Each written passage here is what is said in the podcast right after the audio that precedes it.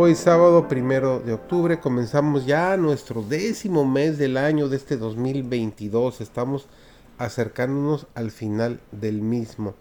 Nuestro último trimestre la lección se ha titulado La vida eterna, la muerte y la esperanza futura. Hoy iniciamos la lección número 2 que se ha titulado Muerte en un mundo pecaminoso. Servidor David González, damos inicio a nuestro estudio de hoy. Cuando todos los ángeles se inclinaron ante él para reconocer su supremacía, gran autoridad y derecho de gobierno, se inclinó con ellos, pero su corazón estaba lleno de envidia y odio. Cristo formaba parte del Consejo Especial de Dios para considerar sus planes, mientras Lucifer los desconocía. No comprendía ni se le permitía conocer los propósitos de Dios. En cambio, Cristo era reconocido como soberano del cielo, con poder y autoridad iguales a los de Dios. Lucifer creyó que él era favorito en el cielo entre los ángeles. Había sido sumamente exaltado, pero esto no despertó en él ni gratitud ni alabanzas a su Creador.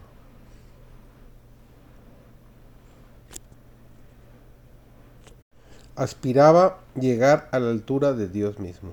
Se glorificaba en su propia exaltación. Había estado cerca del gran Creador y los persistentes rayos de la gloriosa luz que rodeaban al Dios eterno habían resplandecido especialmente sobre él. Pensó en cómo los ángeles habían obedecido a sus órdenes con placentera celeridad. ¿No eran sus vestiduras brillantes y hermosas? ¿Por qué había que honrar a Cristo más que a Él? En medio del huerto, cerca del árbol de la vida, se alzaba el árbol del conocimiento del bien y del mal destinado especialmente por Dios para ser una prenda de la obediencia, la fe y el amor de Adán y Eva hacia Él. Refiriéndose a este árbol, el Señor ordenó a nuestros primeros padres que no comieran de él ni lo tocaran, porque si lo hacían, morirían. Les dijo que podían comer libremente de todos los árboles del huerto, menos de este, porque si comían de él, seguramente morirían. Cuando Adán y Eva fueron instalados en el hermoso huerto, tenían todo cuanto podían desear para su felicidad. Pero Dios, para cumplir sus omniscientes designios, quiso probar su lealtad antes que pudieran ser considerados eternamente fuera de peligro. Habían de disfrutar de su favor, y Él conversaría con ellos, y ellos con Él. Sin embargo, no puso el mal fuera de su alcance permitió que Satanás los tentara. Si soportaban la prueba, gozarían del perpetuo favor de Dios y de los ángeles del cielo.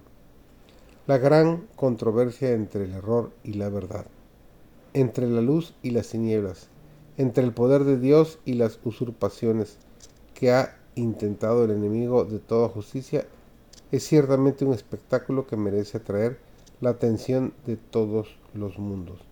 El que exista una tal controversia como resultado del pecado y que ella haya de pasar por diversas etapas para terminar al fin en forma que redunde para la gloria de Dios y la mayor exaltación de sus siervos leales es algo tan seguro como que la Biblia es una comunicación de Dios a los hombres.